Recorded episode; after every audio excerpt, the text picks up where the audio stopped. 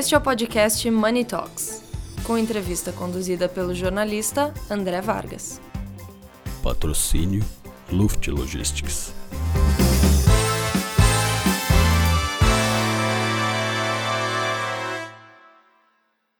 Conversa agora com Alfonso Gardman, da Pado, que participa do evento de Money Report, sobre as perspectivas, esse Business Day, sobre as perspectivas para 2023.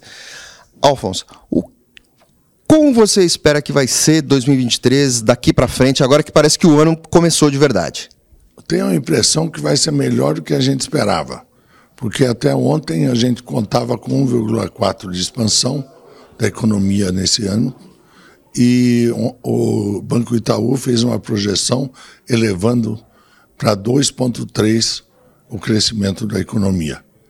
E por experiência e por dados que nós temos, a construção civil ela cresce é, três vezes mais que o PIB.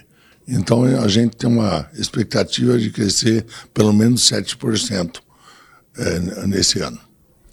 Se os juros baixarem, esse residual pode impactar em quanto no setor? Olha, o, a demanda já está contratada, porque tem muitos prédios que já estão em construção e, logicamente, nós só entramos na fase do acabamento, mas isso está garantido. Então, se, se, logicamente, isso vai provocar o lançamento de mais imóveis, que esse ano o lançamento ainda está incipiente por causa do problema dos juros, e eu acho que isso vai dar uma de nova dinâmica para 2024. Meu caro, muito obrigado. Obrigado a vocês.